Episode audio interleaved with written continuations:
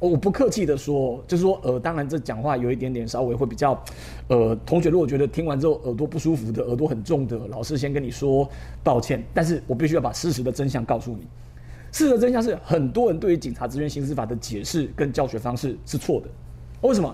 因为很多人都以为警察职员刑事法是属于犯罪侦查的前阶段作为，甚至会认为说它是一个犯罪侦查的一个前置手段。其实这个概念是错的。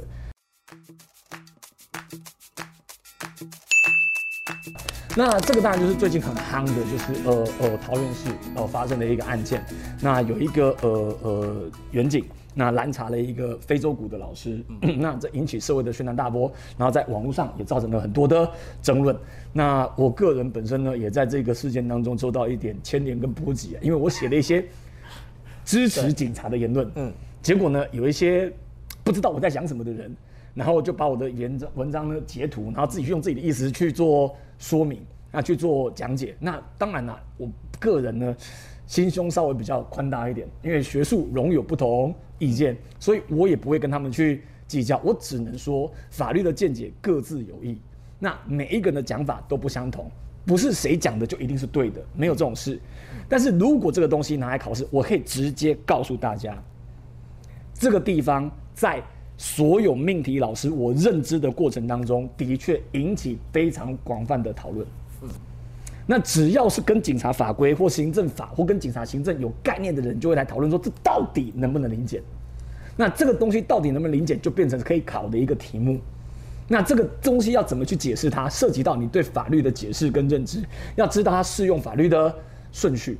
那这个题目如果拿来考内鬼考生，我可以直接告诉你。如果这个题目拿来考内鬼考生，而内鬼考生写不出来，他根本就没有资格去作为一个合格的警察。为什么？表示学校受训失败。那这样的行为表示法条要件解释出了问题。可是这个题目如果拿来考外鬼的考生，哦，那就可以测出学生的程度了。为什么？因为外鬼的学生通常对于警察法规、关于警察职员刑事法的法条要件解释是很含糊的。我不客气的说，就是说，呃，当然这讲话有一点点稍微会比较，呃，同学如果觉得听完之后耳朵不舒服的，耳朵很重的，老师先跟你说抱歉，但是我必须要把事实的真相告诉你。事实的真相是，很多人对于警察职员刑事法的解释跟教学方式是错的。为什么？因为很多人都以为警察职员刑事法是属于犯罪侦查的前阶段作为，甚至会认为说它是一个犯罪侦查的一个前置手段。其实这个概念是错的，可是很多人都以为那是对的，不是的。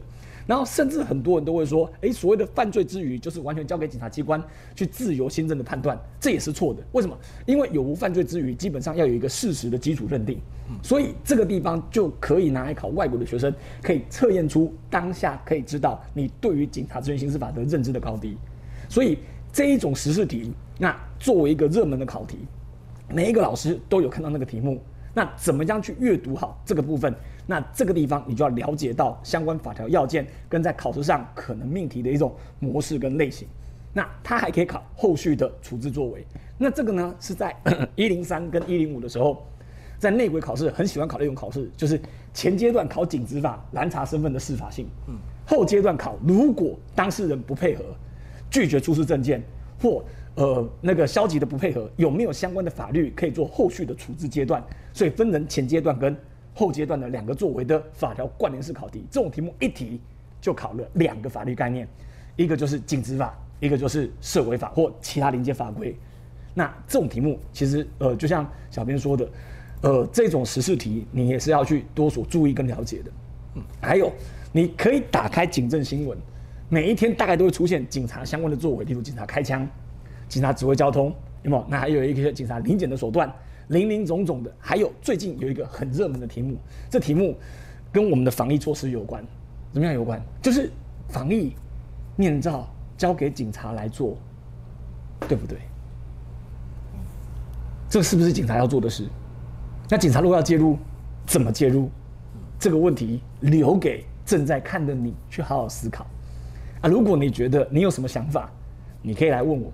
那你可以透过我们的小编，透过我们的封国考，或是私人来找我，私底下来找我，脸书里面连接我的脸书问我。但是，因为你如果找脸书连接来问我，我回答速度不快啊。为什么？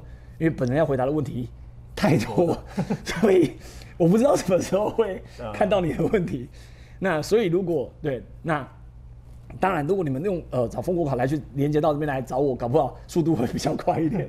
OK，那现在这种实物题目就是你们要去知道的。OK，好。